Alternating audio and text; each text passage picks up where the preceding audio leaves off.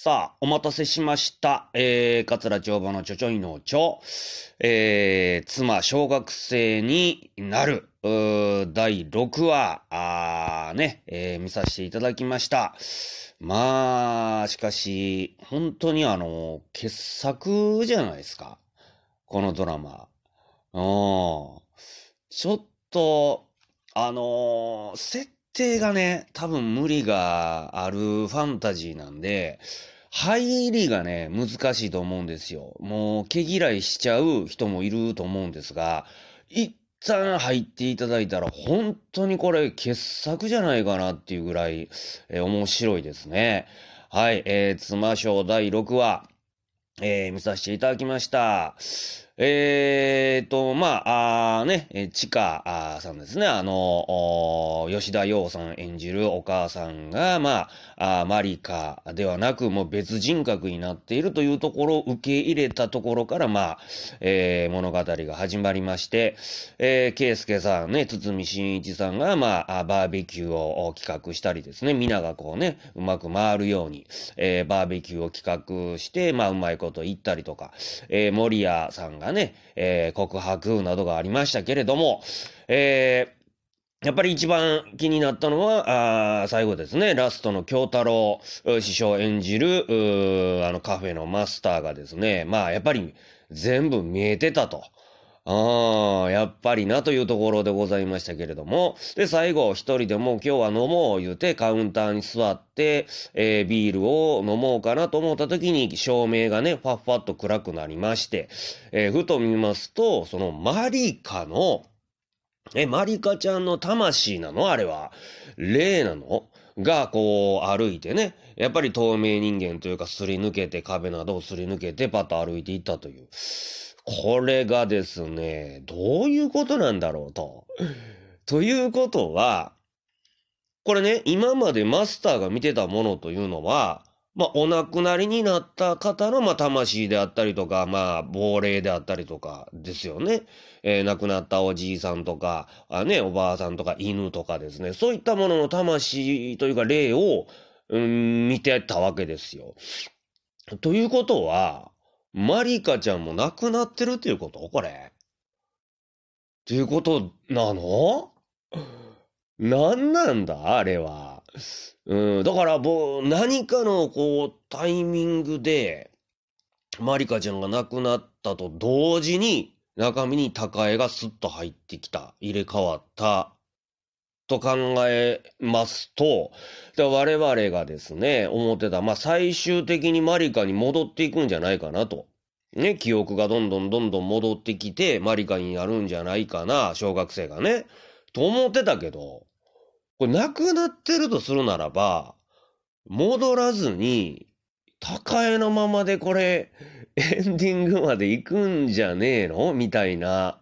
そうなると、あの CM に入る前のあの映像、えー、現在の圭介、ね、娘さんの舞と、その、石田ゆり子さんがやってる高江さんが3人ですごい戯れてる映像がブワー流れるんですよね。あれがだから現実味が帯びてくるというか、けどそれ無理やろうな。そ、そんなことになったらもうファンタジーすぎるもんね。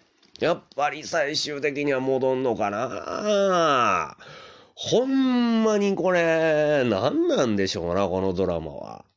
えー、面白いですね。どうなっていくのか。まあ非常に楽しみですけども。で、今回は、あまあ比較的、今回はあの、堤真一さん演じる圭介さんがメインの、あ役どメ、メインでね、えー、やってはりましたけども。やっぱりこの堤真一さんっていうのは、ええー、男ですね。僕らこの男から見てもなんか魅力的で色気があって、えー、役者さんだなと、えー、思うんですけど、えー、この前にもね、このラジオで言いましたけど、えー、実は、えー、私の、まあ私はザコバの弟子なんですけどね、カツラザコバという話家の弟子なんですが、同じ、まあ雑魚場何人も弟子がいてるんですけど、えー、僕の一つ、二つ上の、えー、兄弟子、先にね、入ってある先輩なんですが、あ桂若葉というね、えー、お兄さんがいてるんですけど、兄弟子がいてるんですが、えー、その若葉兄さんの高校の同級生なんですよ。父、堤真さんが。ええ、で、仲良し三人組がね、あずっと遊んでる、つるんでる、仲良し三人組の中の一人が、実は堤真一さんでして、うちの兄弟子の桂若葉さんと堤真さんは高校ね、えー、学生の頃も大親友。やったそうでね。えー、なんかあったら、まあ、未だにね、こうやってはる交流があるということなんですけども。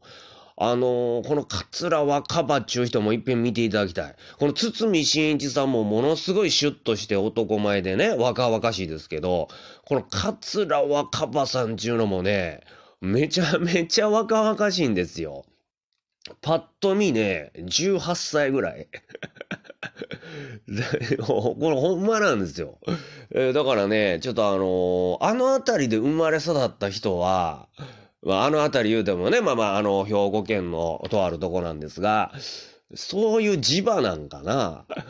年取らないちゅうか、ずーっとこう、少年のようなね、えー、感じなのかもしれませんけれども。まあ、桂若葉兄さんにも皆さんご注目ください。はい。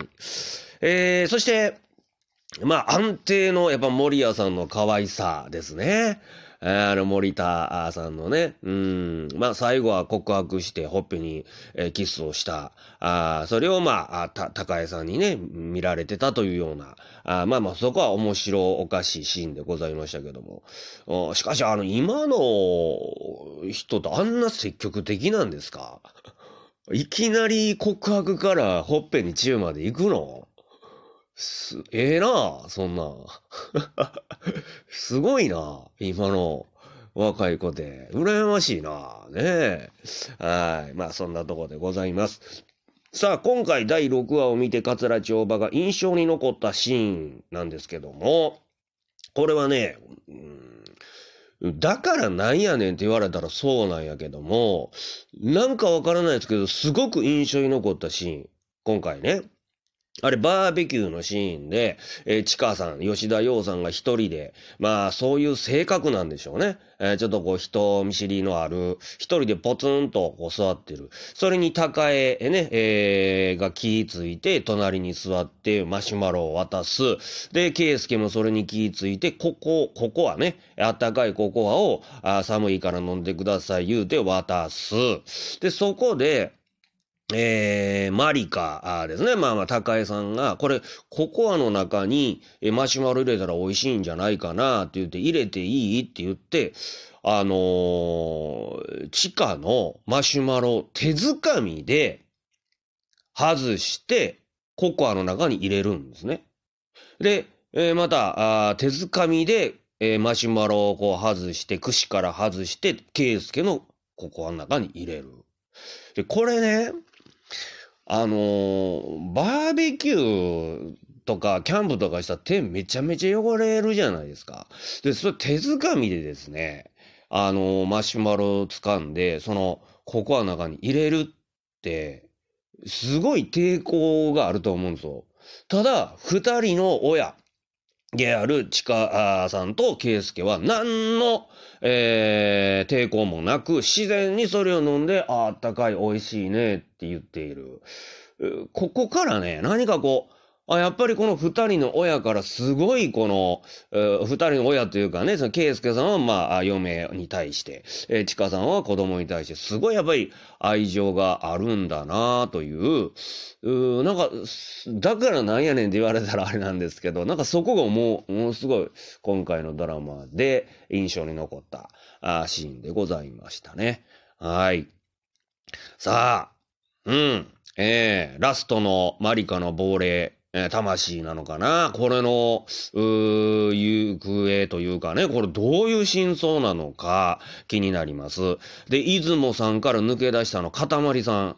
今回全く出てきませんでしたけど、あれは何やったんやというのとかね。えー、で、えー、神木隆之介さんが演じるその弟がですね、お母さんのところへ行くと。おいう、なんかね、お母さんとこ帰るよって言ってた、あれもなんかあるのかなうん。で、まあ、KSK さんとかね、その娘さんとの、あ、娘さんのあの恋の行方ね。うん、ラテン系のあのお兄さんとの恋の行方、ね、森谷さんと圭介さんの恋の行方など、まだまだ本当に目が離せません。えー、次回3月の4日金曜日です。妻小学生になる。楽しみにしたいと思います。で、その前に、アルコピースさんの水曜は妻賞で乾杯。これ見ましょう。ね、お二人の考察が非常に楽しみでございます。はい。えー、妻、小学生になる第6話を見た感想でした。